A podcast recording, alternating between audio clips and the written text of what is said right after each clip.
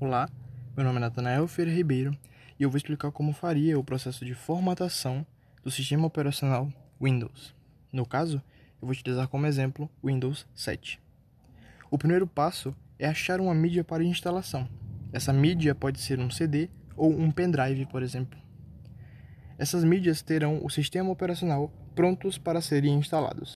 Depois, eu precisaria acessar as propriedades de boot do computador, que ficam no setup dentro da BIOS. O setup pode ser acessado através de algumas teclas especiais.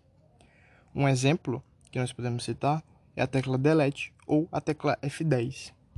O boot é a inicialização do computador, ou seja, dependendo do que eu escolher como primeiro, segundo ou terceiro, aparecerá no computador quando ele for iniciado.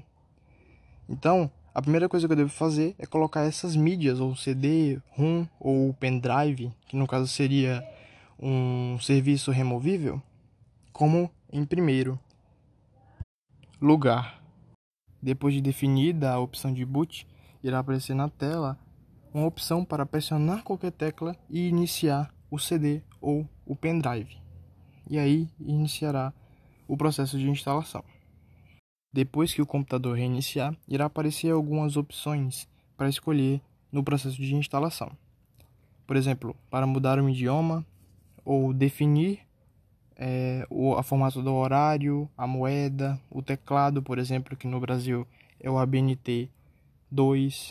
Após isso, devo esperar o processo de instalação e aparecerá uma opção para escolher a versão do Windows que eu quero.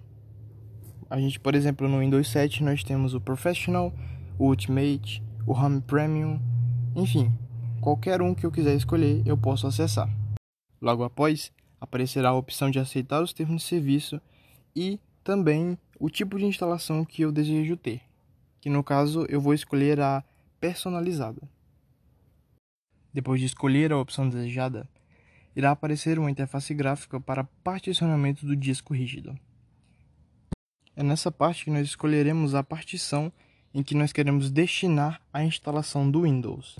Se já houver um sistema operacional instalado no computador, deve-se excluir a partição em que esse sistema operacional está instalado e formatar a partição, caso não tenha nada no disco rígido.